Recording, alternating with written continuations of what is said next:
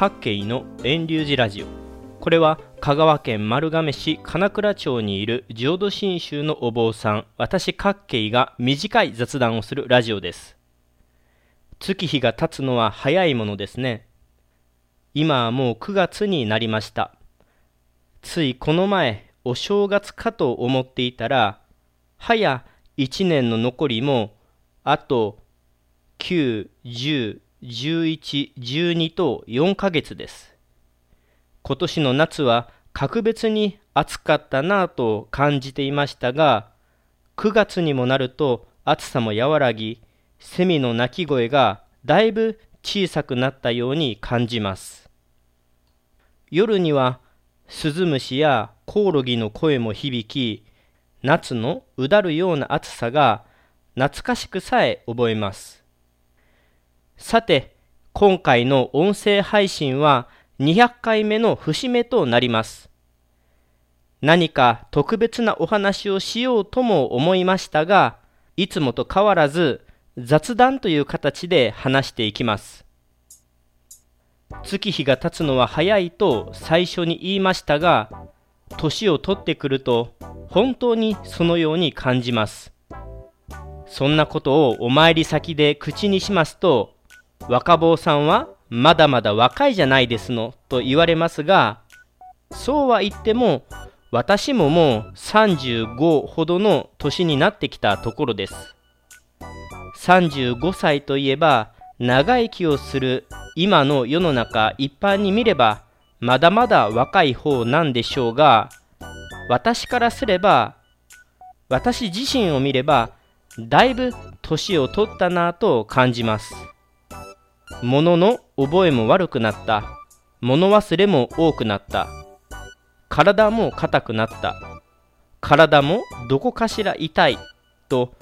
10代、20代と比べると、年齢を感じるなという方が無理な話です。それこそ、お坊さんという仕事柄か、自分にもいつお迎えがやってくるのかなと思うこともよくあります。人生の不安定や命の儚さを思えば生きていることの方が稀でもう自分の体は片足どころか両足いや体全体が棺の中に入っているんじゃないのかなと思うところです。まだまだ若いのに何を言っているんだとお叱りを受けそうですが未来のことはどなたもわからないことですし自分自身でさえ自分のことは何もわからないのではないでしょうか。私はお坊さんなのでご門徒さんの葬儀に関わります。35ほどの人生ですが20歳で亡くなった同級生もいます。転換の発作で20代で亡くなった子もいます。9歳で亡くなった子もいます。私が知らないだけでこの身の回りでも私よりも若くして亡くなっている人はたくさんいることでしょう。それを思えばまだ私が生きていることが不思議ですしそれと同時に月日が経つのが早いな。お迎えはいつ来るのかなと思うところです。つい10年、15年昔は私は大学生でしたし、そのさらに10年前は川で水遊びをしたり、草むらの中をかき分けて遊んでいた子供でした。いざ過ぎてみれば、10年も20年もあっという間で、今が若いと言いながらまた40、50にもなると、また10年、20年もあっという間だったなぁと思うに違いありません。月日の流れは早いと、この1年を見ても、これまでの人生を振り返っても感じるところです。ところで、今回の音声配信は200回の節目と言いましたが、それはナンバリングした配信のことで数字を振っていない番外編なども含めるとこれまでに230回ほどの音声を配信しています。第1回目の配信は2019年の7月9日なので丸5年が経過したことになります。これまで毎週火曜日に欠かさず配信してきましたが自分でもよく続いたと感心します。一方で5年の月日もあっという間だったなぁと感じます。今でも1回目の配信のドタバタなことトラブル騒ぎは鮮明に覚えていてついこの前のようにさえ思えます。旗から見たら5年も続くなんてすごい。230回も配信できるなんてすごいとも思うかもしれませんがいや実際継続してみたら5年なんてつい昨日のことにさえ感じるほどあっという間の出来事でした。仮にそれはこれから100回200回と配信を重ねても同じように感じることだと思います。さてそんな風に月日の流れは早いということばっかり今日話していますがそろそろ自分の健康体を気遣うようになる必要があるかもしれません。それこそ私の寺の住職はこれまで短命で仙台住職も数えの72歳。その前も56歳。その前は42歳とまあ周りと比べるとあまり長生きしていないようです。私もあと10年もすれば先々仙台と同じ年齢になるのでもう棺に片足を突っ込んでいるのもあながち間違った話ではないと思います。それでついこの前たまたまご縁があって体のインボディ測定をしてみませんかというお誘いがありました。私のとこの寺遠隆寺があるのが香川県丸亀市の金倉町でちょうど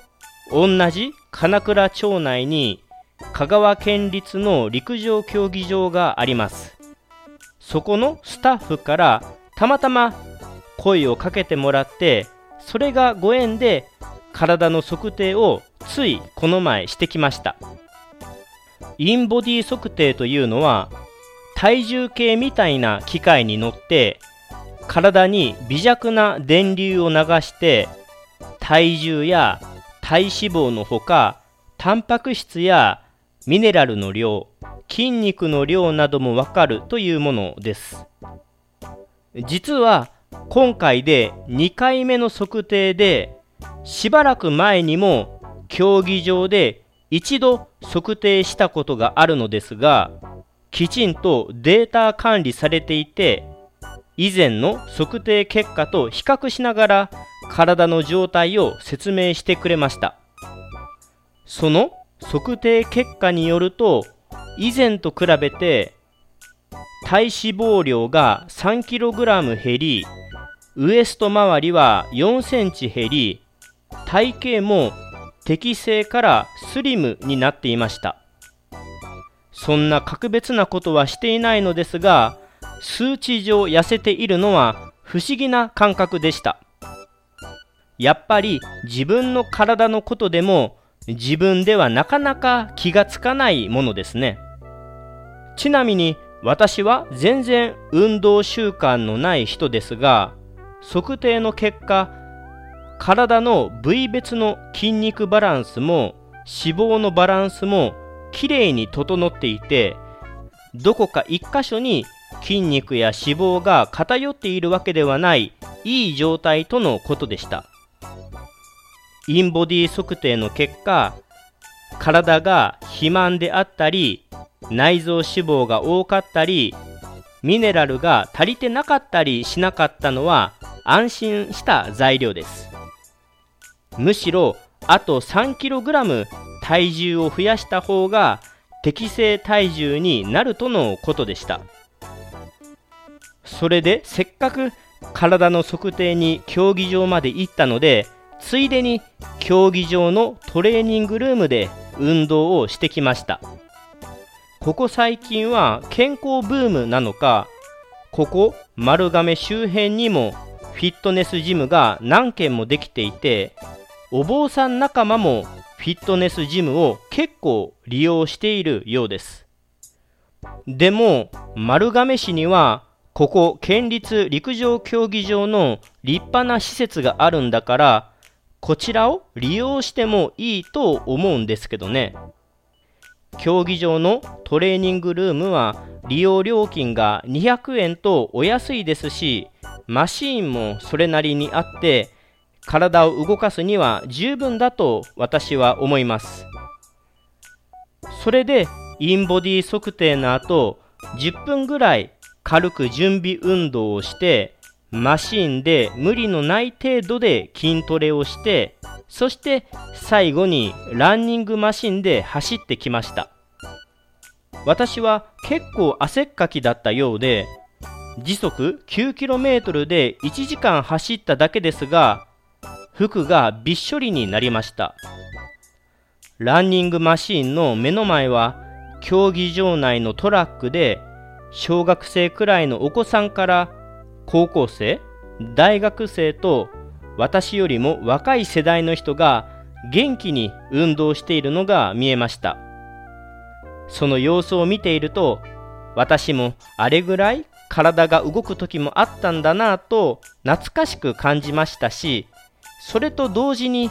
何か私自身も元気をもらった感じがします。久しぶりに1時間 9km 走っただけですが翌日お尻や太ももの後ろが筋肉痛になりました。あまり運動してこなかったので久しぶりの筋肉痛が懐かしく思いました。体を動かすのも悪くないなぁと思いましたしまた健康のためにも時々は運動するのもいいのかなとも思いました。次回インボディ測定3回目の時はできれば今よりも数値上いい値になってほしいなと思うところです。今日の話は月日が経つのは早い。早いと嘆いているように思われたらごめんなさい。そうではなくて振り返ってみるといろんなことはあっという間の昔のことで逆に言うといろんなことにチャレンジしてみたいという気持ちが湧き起こっているのが今の率直な気持ちです。あの時あれをしてこなかったのは残念だなという悔いをあまり残しておきたくない気持ちがあります。もちろん全部が全部何でもやれるわけではないですが時間が過ぎ去るのが早いのを知ってるからこそ続けるのも意外と簡単なことを知っているからこそいろいろやってみたいなと思うところです。皆様も私と同じように月日が経つのが早いでしょうから同じようにいろんなことにチャレンジしたりまたはどこかに出かけてみてはいかがでしょうか。失敗したりこれは合わないな続かないなと分かることもいい経験だと思います。それもまた人生を振り返った時のいい思い出になると思います。